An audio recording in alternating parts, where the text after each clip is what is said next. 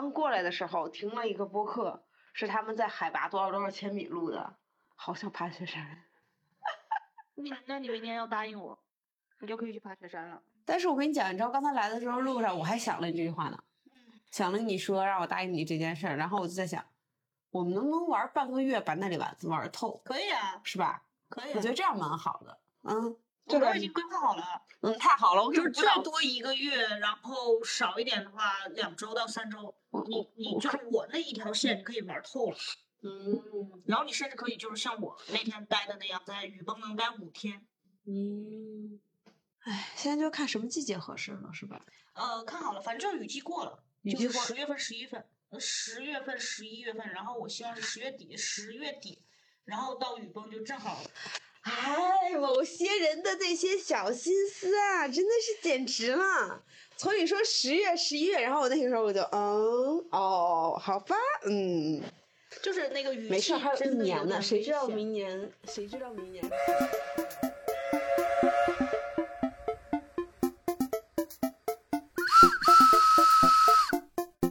我的个人习惯是，如果这件事我真的很想，或者说我呃很相对来说我知道这件事如果做不成我会很伤心，那么我会先把这个事情放一放，用一种啊没有也没关系的心态，这样做到了我会很开心。做不到，起码也会冲淡一点。虽然你还会很难过嘛，但是在前提给自己那些预设下，就会相比而言好那么点点。我们今天不是正好要说这个明年的展望吗？嗯，其实，嗯，你你你刚才说这个就有一点违背了吸引力法则。就是我去回顾我的人生的话，我就会发现我想做的事情，他最后都达成了。但是是这个样子的，我不会是说他没有也可以，嗯我就是强烈的想要这个事情的，我就是我一定要做到，我一定要去。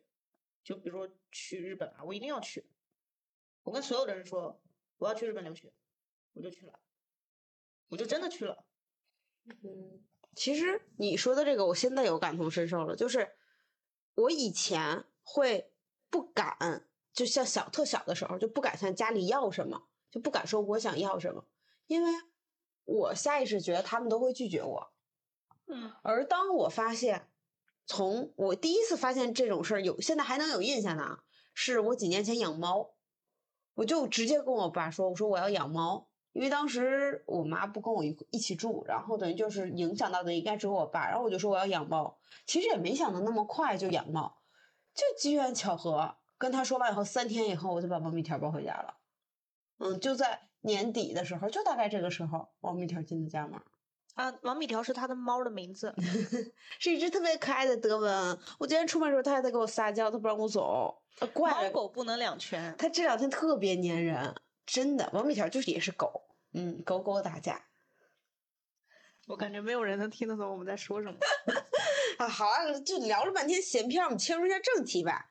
就这期我们聊聊的是想聊一下二四年的展望。然后呢，今天只有我们两个人，是因为我们的朋友温小姐，她被她的公司拖住了，她在疯狂的加班。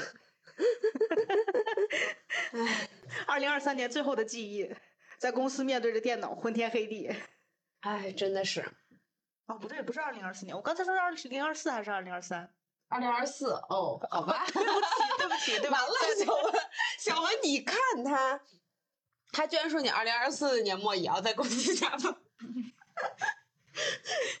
没关系，这期不让他听。那个，你先说，我先说。你先说。我先说啊，其实我是一个特别不会许愿的人，包括刚才我们聊吸引力法则，就是我的那些做事啊什么之类的。然后甚至之前聊过，我们去寺庙里头去，呃，那个去拜拜之类的，我都很奇怪，就是我到了那种可以许愿、可以说要什么的时候，我不知道我想要什么，我也没有一个所谓的，呃，什么就特别很宏大啊，或者说详细的。呃，目标啊、愿望啊、计划这种东西，我其实说话没有。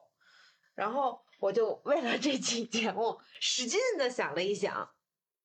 然后大家如果常听播客的话，应该也听过这个，就是什么，就是有一个播客的著名的，应该算是比较大一点的主播说，就是他有他自己的那个宇宙法则。然后我想了一下，我希望我的二四年能够制定出属于我自己的自己那个宇宙的定律。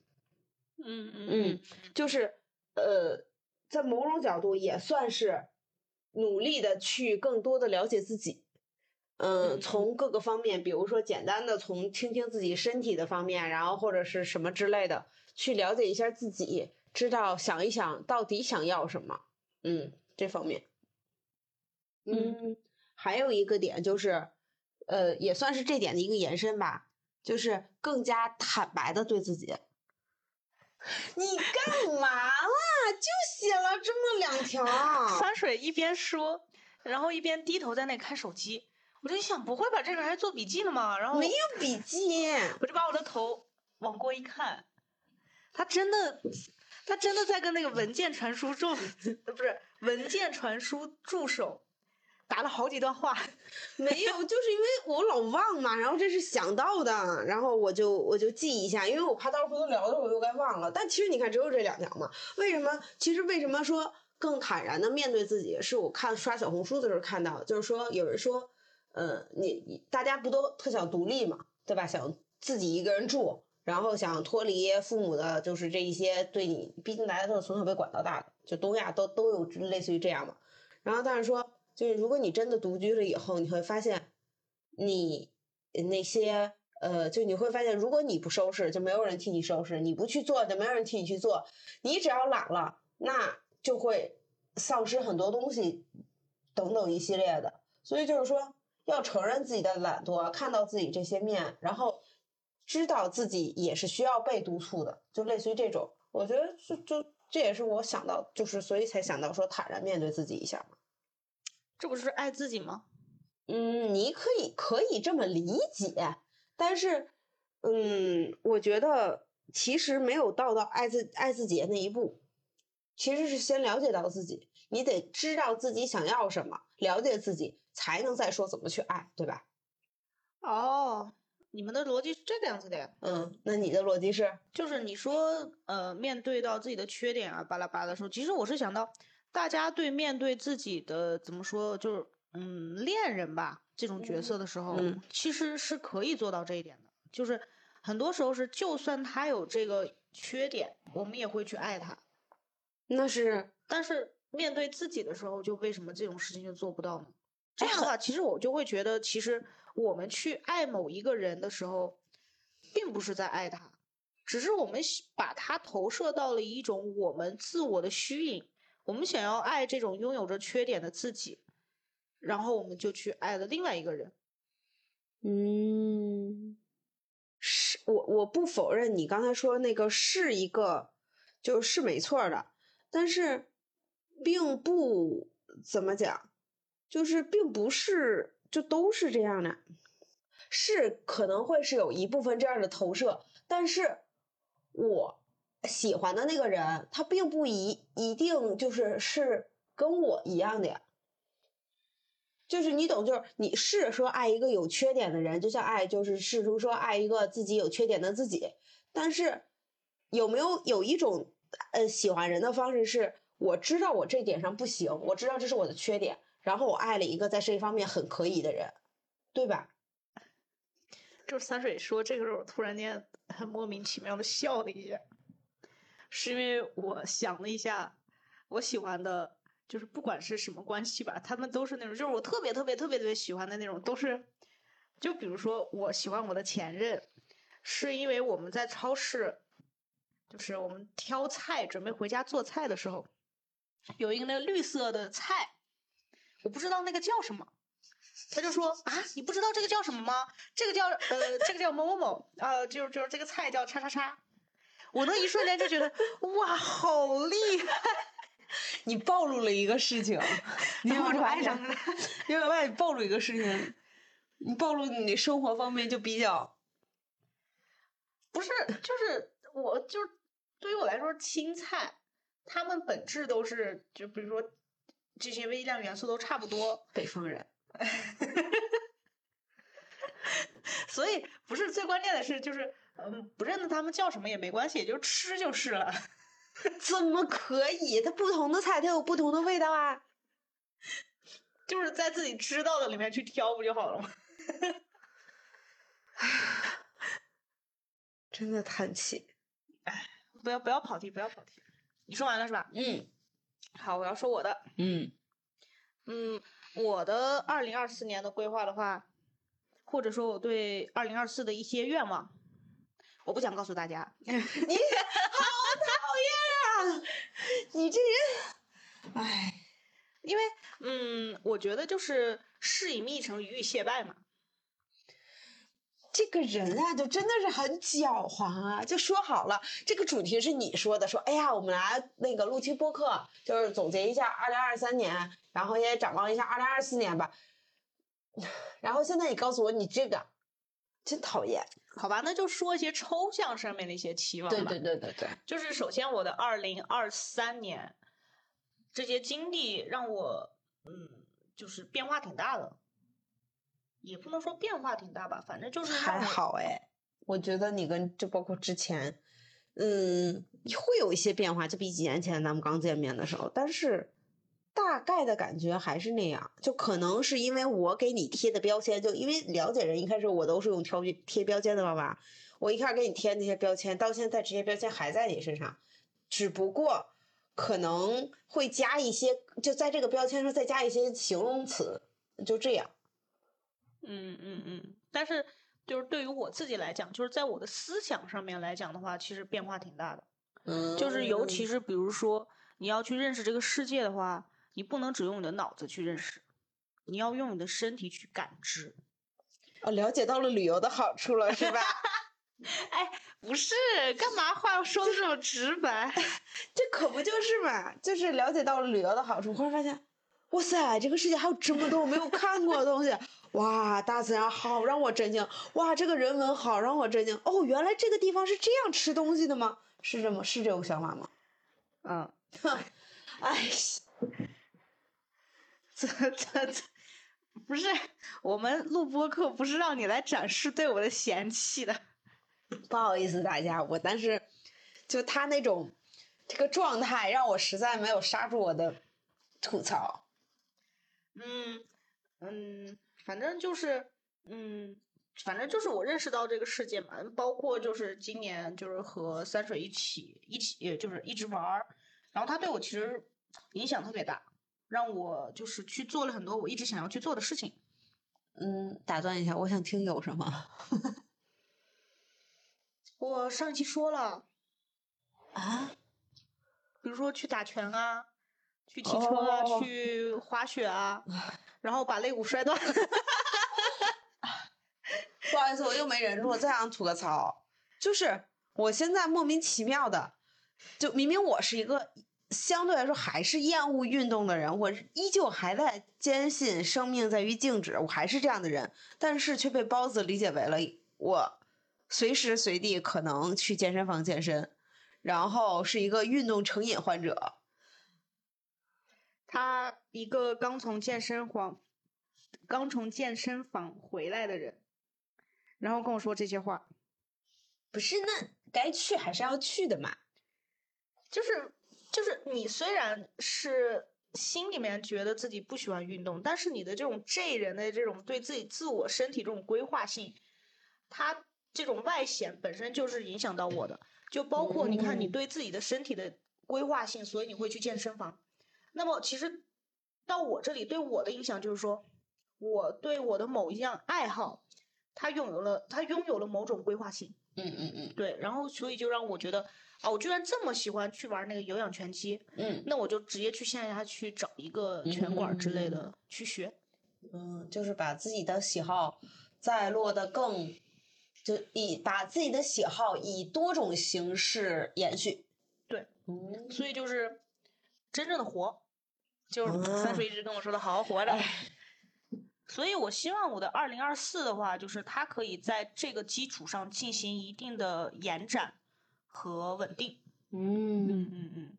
然后还有就是说，嗯，人际关系吧，就是我今年断了很多关系，嗯，但是又有了很多新的关系，嗯而且这种新的关系是一种可以说是前所未有的高质量。所以我就希望，嗯，不管是从二零二三开头还还也好，还是从这个二零二四年开头也好，就是我希望我的这种，嗯，就让我感觉到，呃，很有高质量人际的这种，不对，很有这种高质量交往的这种人际关系，它可以继续延伸下去。嗯，真好。嗯，然后还有一个就是说。在我明年过生日的时候啊，这个这个就很很具体了。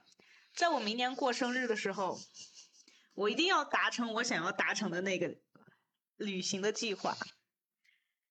嗯，祝你成功。然后，嗯，好像也就没有了。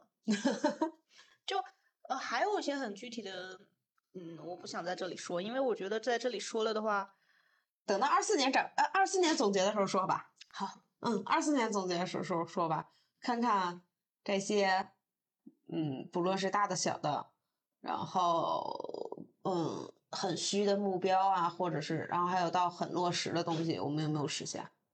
嗯啊，对了，这里我必须要提一点，就是说，我们既然想要许愿的话，那么我们一定要相信它。就是为什么呢？就是其实今年的这个旅行的话，我整个下半年。基本上都是在旅行，每一个月 我都不在我家里待。然后，其实我之前有跟我的朋友们讲过的，我说我二零二三年的时候想策划一场，嗯，自驾游，就是我想去很多很多的地方。然后今年二零二三年，呃，我虽然没有实现自驾游的这个自驾，但是我真的就像我跟我朋友说的那样子，我旅行了很多很多的地方，而且是。我在旅行之后，我突然间意识到了，哎，我这是实现了我之前跟你们突然间说的那个想法。嗯嗯嗯，你就算是不不，你就算是不相信自己许的这个愿望，你也可以把它忘掉。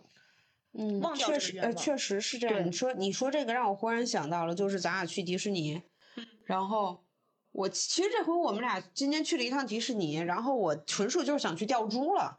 嗯，然后我其实进那个进那个就是那个游戏那个区域的时候，我第一我的反应就是我要抱着猪走。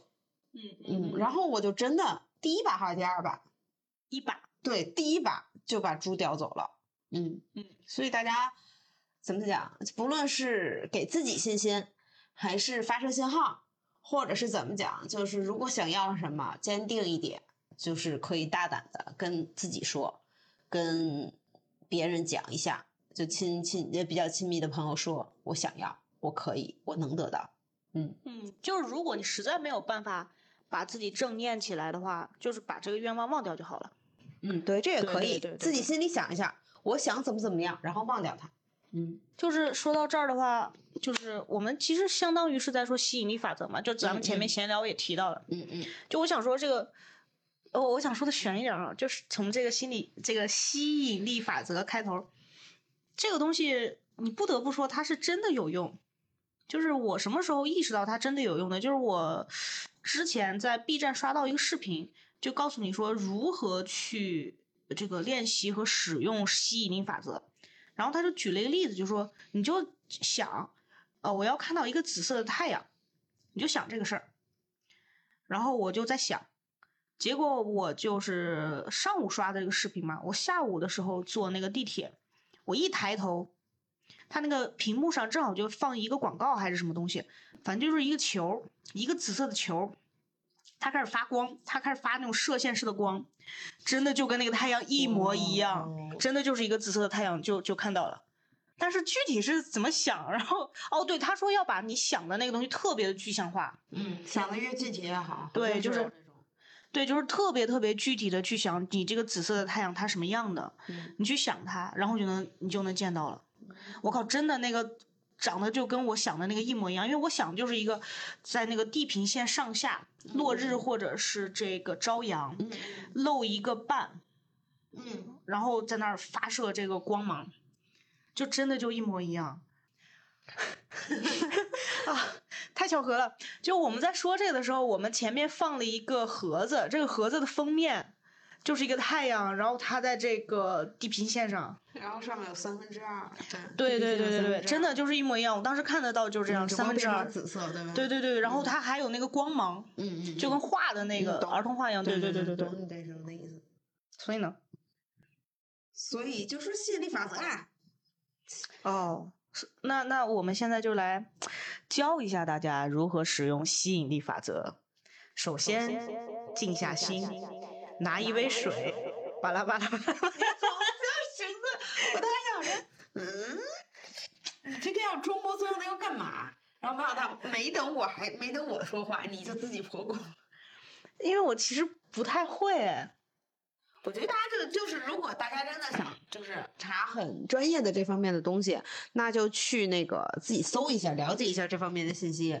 如果要是说，嗯，自己觉得不是特那什么，但是也比较相对来说有一个兴趣，但是没那么大兴趣的话。你就想一想做什么，然后把你这个把你这个想做的东西，呃，努力的放大、放大、放大，然后加细节描述、加细节、加细节，一直加就好。嗯，哎，其实就是聊到这吸引力法则，其实我那个呃，就是今天小温正好不在嘛。不是，哎，你这个时候为什么要说小温正好不在？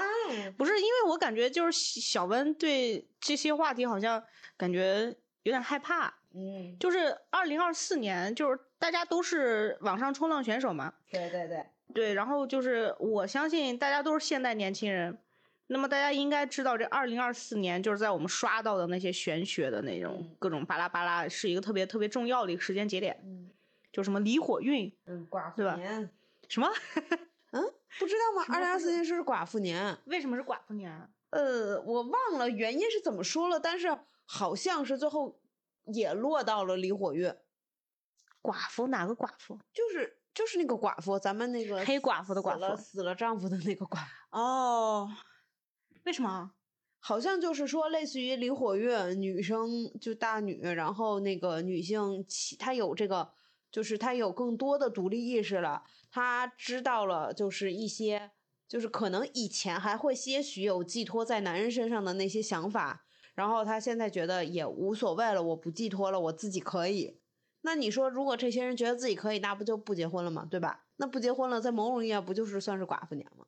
好，我我记得我看的那个说法是这样，但是好像有很多解读，我没有特细研究，因为我觉得有一点，这个这个寡妇年对这一过于的信元脑的这种说法。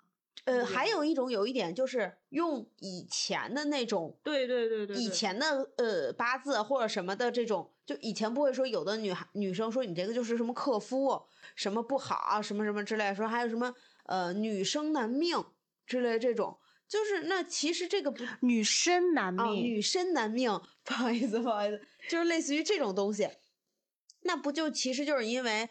这个女孩子其实她很好，她能力很强，她的呃她各方面都很好，但只不过因为她生在了古代，在古代那种女子无才便是德的那种环境下，她因为她的这种特别好的品质，导致她不容易找到夫婿，或者说容易跟当时的那个社会情况产生碰撞，对吧？所以说她不好，说她克夫啊什么等等一些，我觉得这个寡妇年就有点像那种，嗯，所以我就没太细看。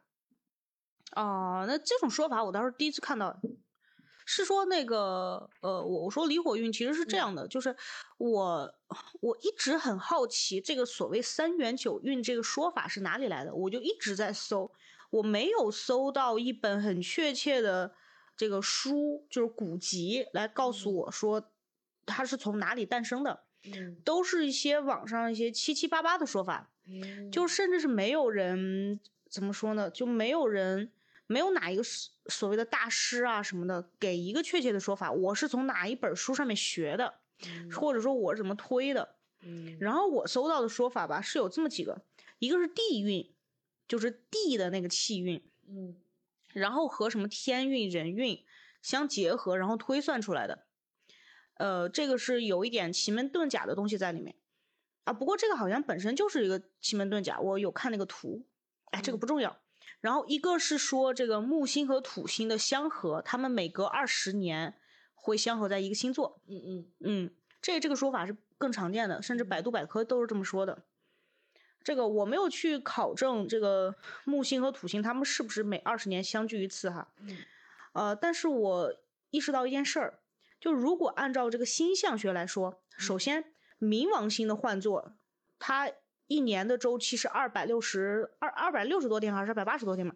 你去除以十二，它正好是九个多月吧，好像是嗯，九，你不二百多天是九个多月，我记得冥王是九个多月，冥王换座，什么九个多月，好几年呢，二十年呢？嗯，对对对，冥王星换座，对不起对不起，完了完了，完了，怎么回事？他是最外圈的那一个。完了完了完了完了，九九漏鱼出现了。嗯，就是冥王星它的那个公转的周期，我们去除一下十二，就十二个星座嘛，黄道嗯。十二宫，去除一下的话，正好是二十，二十嗯点几几几几几。嗯，然后我们的这个三元九运，它也正好是二十年为一运，但是呃，你把这个二十去算到这个三元里面，它这个冥王星是不太符合的，因为冥王星呃转一圈不对，冥王星它转一圈是呃两百多年嘛，哎，我刚才一直说的两百多，年，冥王星换作是二十多年我刚才是不是说成了两百多天？啊，对，转一圈，哦，对，对不起，对不起，我的锅，我的锅。它就是，呃，它转一圈是两百多年，但是我们的三元九运它只有一百八十年，嗯嗯。所以你硬要这样子对，其实也不太对得上，它只能对得上小的那个运，嗯对不上嗯。那个大的那个运。嗯。然后如果我们用这个土木相合来算的话，嗯。嗯，也许土木真的是二十年汇聚，呃，汇聚一次，因为我这个没有去算嘛，你没有去考证，但是我们就先假定它为真的话，那么也就是说，我们的离火运其实是可以完美的对应上西占里面所谓的水瓶座时代的，嗯哼，嗯嗯嗯，但是这个时间它有些微妙的偏差，差了大概两年。水瓶座时代是二零年还是二二一年开始的嘛？其实我觉得像三王时代星这种，而且它还在反复的，就是换作逆行，换作逆行，两年应该大概是刚才刚好数的一个震震荡期，其实是可以这么忽略的。土木是社会行星，哦，不是三王星。我刚才一听一直听你在聊聊三王星，我还说啊，对不起，我现在说到土木了嘛，我的国。确不过确实是可以可以接受的，因为它有一个所谓的能量的进和什么进气啊之类的对巴拉的，对。然后呃，我就又看了一下这个离火这个离卦，呃，它是火，它是中间是虚的，外面就是就是它是一个比较虚的一个东西嘛。然后他说到是文化，然后这种呃个人，他其实也是在讲一种个人主义，然后也是讲到是科技，也就是这种嗯内里比较虚，然后外面比较实的这种感觉。你看这是不是就水瓶座对水瓶座时代的一个描述？内里比较虚，外面比较实，外面真的实吗？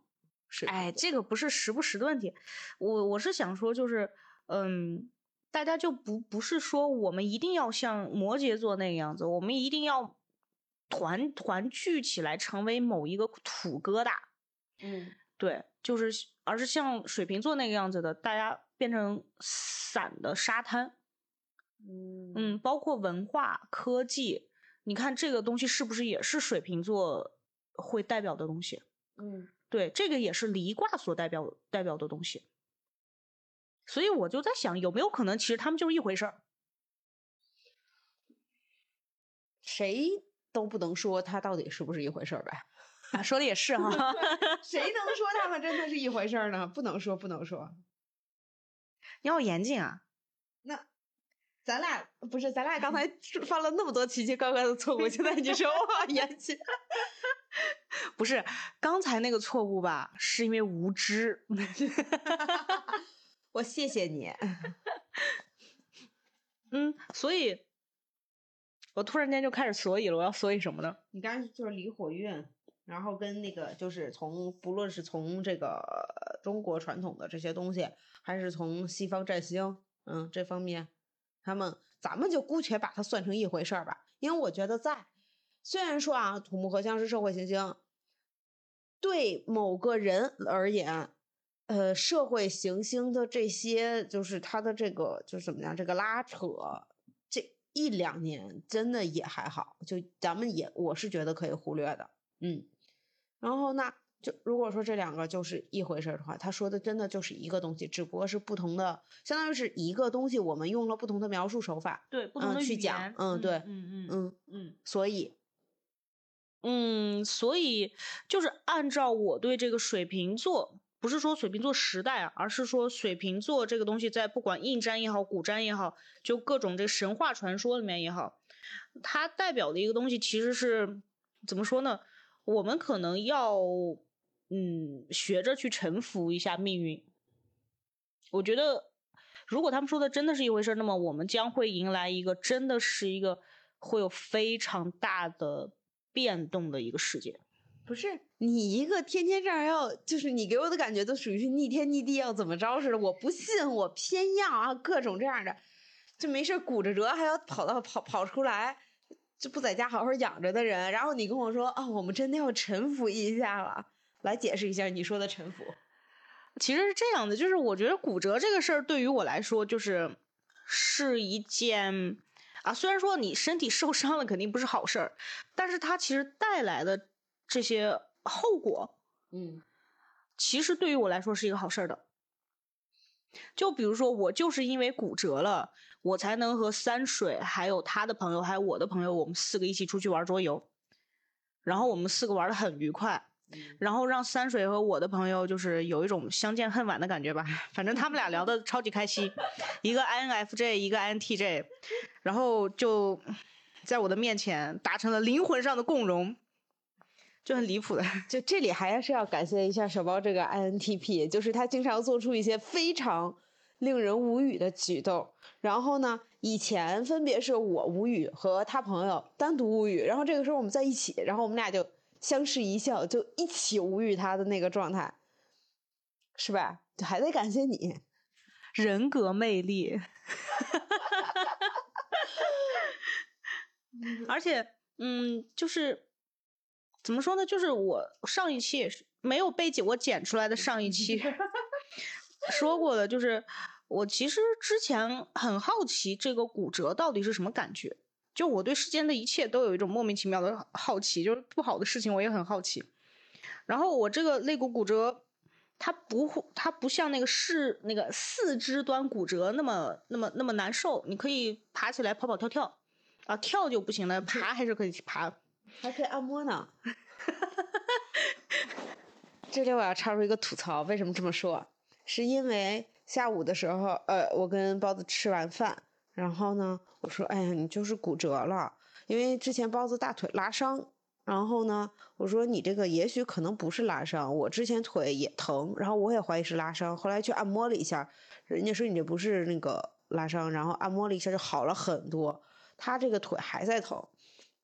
然后我说：“哎呀，你就是骨折了，你要是不骨折，可以带你去揉一下，治疗一下。”然后包子说：“走啊！”我说：“你骨折呢？”他说：“没事儿，不按肋骨就可以。”啊，我也不懂，说出这种话的人怎么能说我也想体验一下骨折？不是，就是你想要的世界总是会给你的。对，是是，你看完美印证了这件事情。他想一下，想要一下治疗一下骨折的体验，于是他就真的骨折了。哎呀，你这样子我就没有办法往下说了。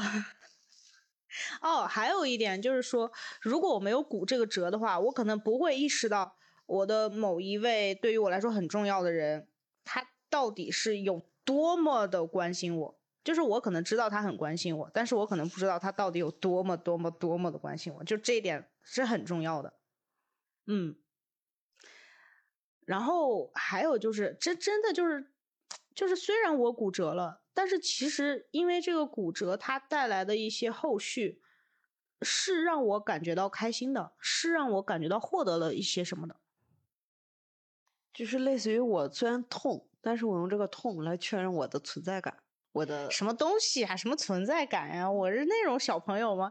不是，就嗯不不能说呃，就、哦我对世界的存在感。对对对，或者说就是说，因为疼我才能感受到我确实在鲜活的活着，哎，这还不至于啊。不至于是吧？哎，反正就是说，嗯，我相信这个世界会带给我最好的。然后包括骨折这件事情是吧？就是我不是说了吗？就是每一个美好的人际关系，它虽然是免费得来的，但是其实命运都在暗中给他们标定了价格。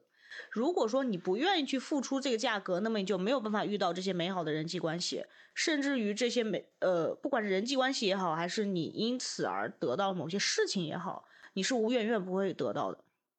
就是世界可能给了你一些苦难，如果你不去接受这个苦难，你一味的去逃避它，你不去正视它，并且你因为这个苦难而觉得自己是自己的错，那么你肯定就不会得到你你逃脱，或者说你克服了，或者说你跳跃过这个苦难之后得到的那些美丽。但是不是让大家主动去吃苦啊？不要主动去吃苦，就世界。的规则啊，我我不敢说这种大话，就是呃，世界它可能是有一点点，呃，就是呃方式的，就是让大家活着的方式，他的苦永远会流向会去主动吃苦的人，不要主动去吃苦，我们就被动的等这个苦它自己来，来了之后我们保持一个。乐观积极的对乐观积极的心态，以及以及就想着是解决问题的心态，把它当做一个问题解决掉，也不是，也不能算问题。你想我骨折，它是个问题吧？对啊，那那我怎么解决呢？解决吗？那我没有 没有在养生。你现在那不是你在这种情况下，你只要不做再去伤害，再让它受伤的，你就是在养它了吗？不是？哦，你的解决问题是是这个意思？对对对。哦，那那倒确实是。不过你刚才说这些，你知道让我想到了一个什么什么？就结合之前的吸引力法则，然后包括刚才包子说的那个苦难什么之类，就是我想说一个，就是我在你刚说的时候，我刚刚想到的事情，就是我是之前因为公司经济状况不好，然后裁员，然后算是离职了。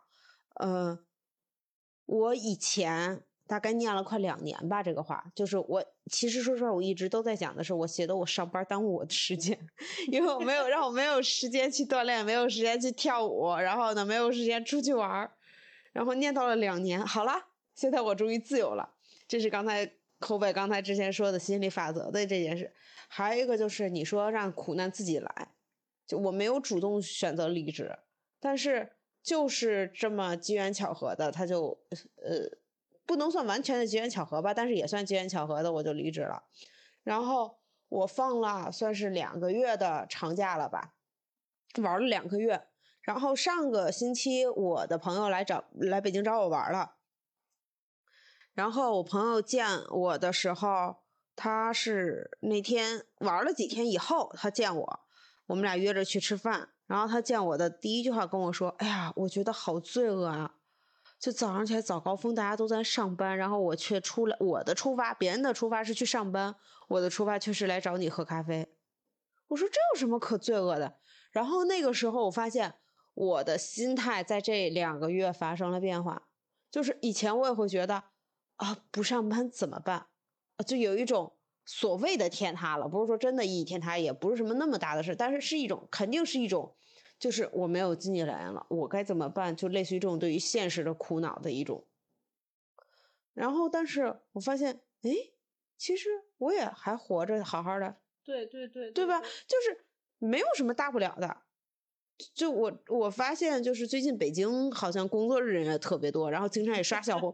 我今天刷小红书一个特特特离谱的，说一个说是那个想问大家都怎么买水，然后说。因为现在起送价就饮用水的起送价太贵了，然后说是他又喝不了那么多，不想囤那么多，问怎么办？什么配送费很贵等等一系列。然后店要有人说什么？说你带两个一点五升的水，然后从公司买打打下班的时候拎两桶水回家了就好。然后呢，然后有人给那个人回复说，我失业了。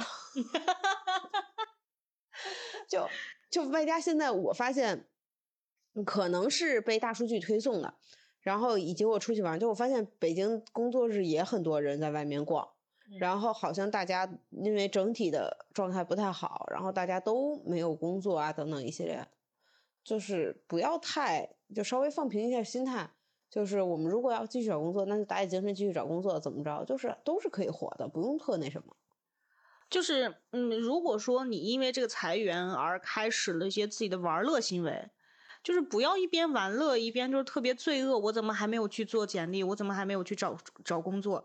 就是这个做简历、做作品集这件事儿吧，其实我也想找个班儿上。然后我这个作品集做了三年都没有做出来，然后我现在决定去当保安。哎呦，幸亏我这口水咽下来了，要不咽下去要呛到了。就是不要会有设计师设呃作品集做不出来，然后要去当保安？哎，就就大家能明白我日我的日常无语吗？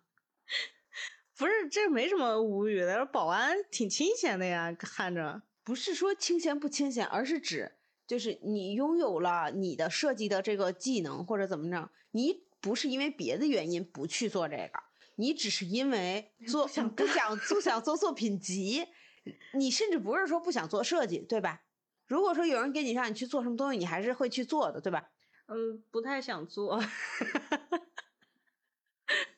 哎，也不知道谁在几个月前跟我说，我们去创作吧。我们就是在创作啊，因为我发现我去做的那种是吗？对啊，我去做的那些东西，AI 完全也可以做，根本不需要我再去搞那些特别重复性的劳动。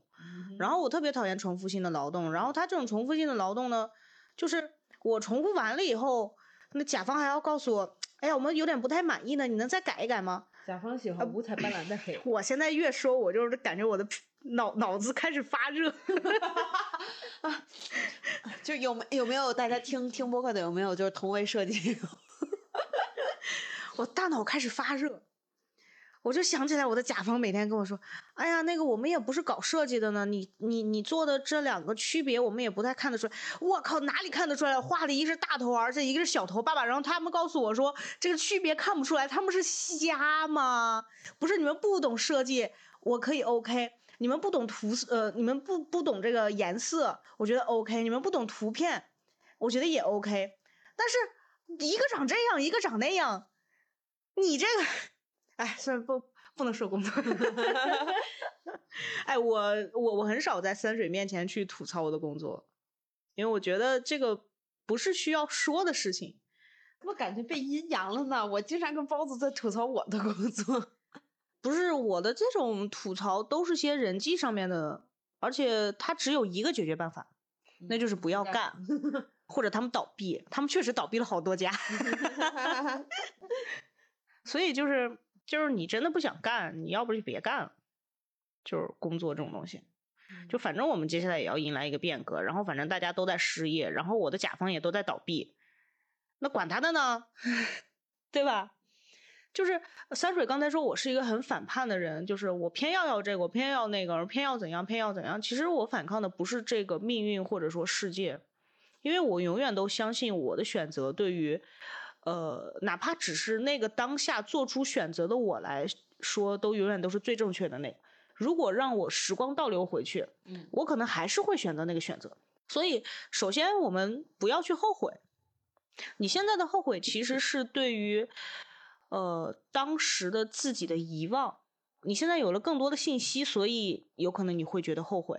嗯，还有一个就是说，既然我们有了时间去让自己放松一下，那么我觉得我们就就尽情的去放松吧。嗯，这是一个很难得的一个时光。我们人生可能活活到死吧，可能死的那一刻，我们才能。得到就是说，这个人生中的某一刻的真正的放松，尤其对于我们这种东亚人来说，嗯，所以既然其实我们现在失去了我们一些稳定的生活，是不是就是在告诉我们说，哎，你可以轻松一下了？嗯嗯，不要把自己还关在那个套子里。既然有人给你把套子都给你解开事儿，把你抖了出来了，那不如看看外面的世界，对吧？不在套子里活着也挺好。对对对，而且呃，我刷到很多次，B 站有教那个大家怎么每天三块钱就能吃一顿饭的。哎呦，简直了！不是这个，我觉得是可以很直接的去解决掉很多经济压力啊。嗯，是。如果说再那个什么一点，就是其实大家去看看菜市场，去看看普通超市，去逛一逛超市，包括嗯，这里我这个这个能能不能说呀？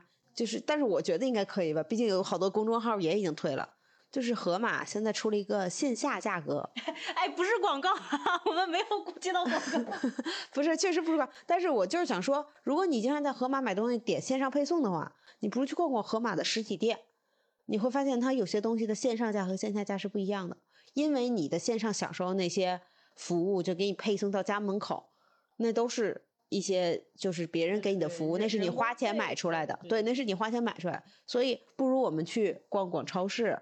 逛逛线下店，甚至说逛逛门口的，如果家里还有集的话啊，你们可以去逛逛集，去接触一下这些人气儿的东西，也是的好的。哦，哎，我突然之间又有点理解到了离火运或者说水平时代它可能代表的某某些概念，这个是我猜的，是 Siri 刚才说，我突然想到的，就是，嗯，它是一种从从前的这种系统性的，由我们每一个人连接起来的系统。变成了一种我们必须要独自去面对这个世界了，但是我们在我们的灵魂上反而是联系的更加紧密了。我们从肉体上的把自己放入一个系统之中的运作，变成了我们的肉体脱离这个系统，而是我们的灵魂变得就是紧密起来。你看是不是这种感觉？就是我们从从前的，就是坐在家里面，坐在办公室里面去直接叫这些外卖，嗯去叫去叫这些。嗯，系统内的这个肉体来满足我们的肉体，嗯而现在我们可能需要去，呃，切身实际的嗯脱离一下自己的，操作一下自己的肉体。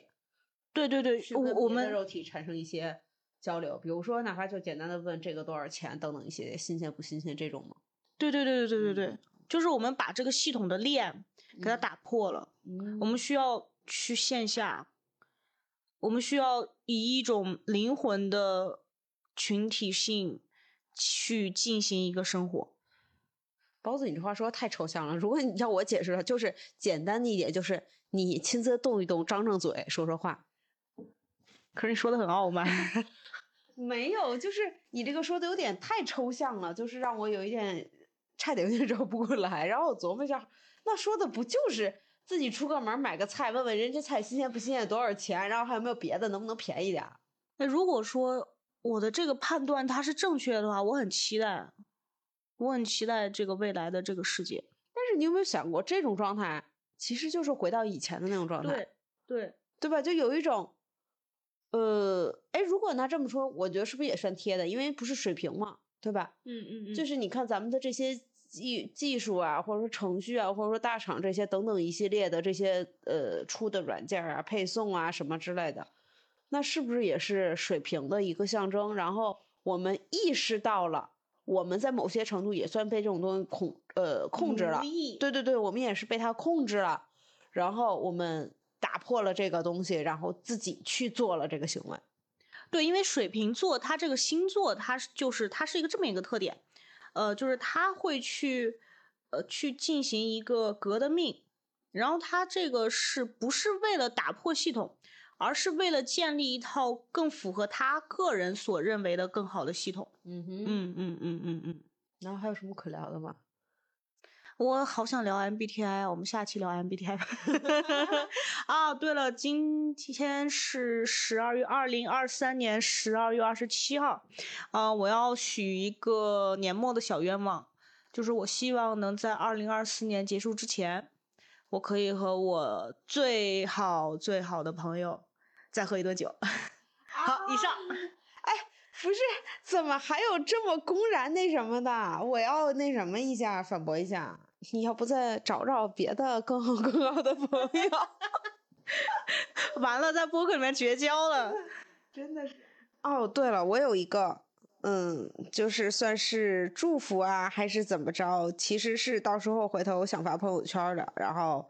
也就是一个算，反正你朋友圈也没有人听这个播客了，你说的啦。啊，不是，就是一个祝福嘛，就是把大家都当做我朋友圈的人，希望大家也能，就是也能这样，就是一个美好祝福，祝大家新一年少生病，不受伤，然后吃好喝好，不要偷懒。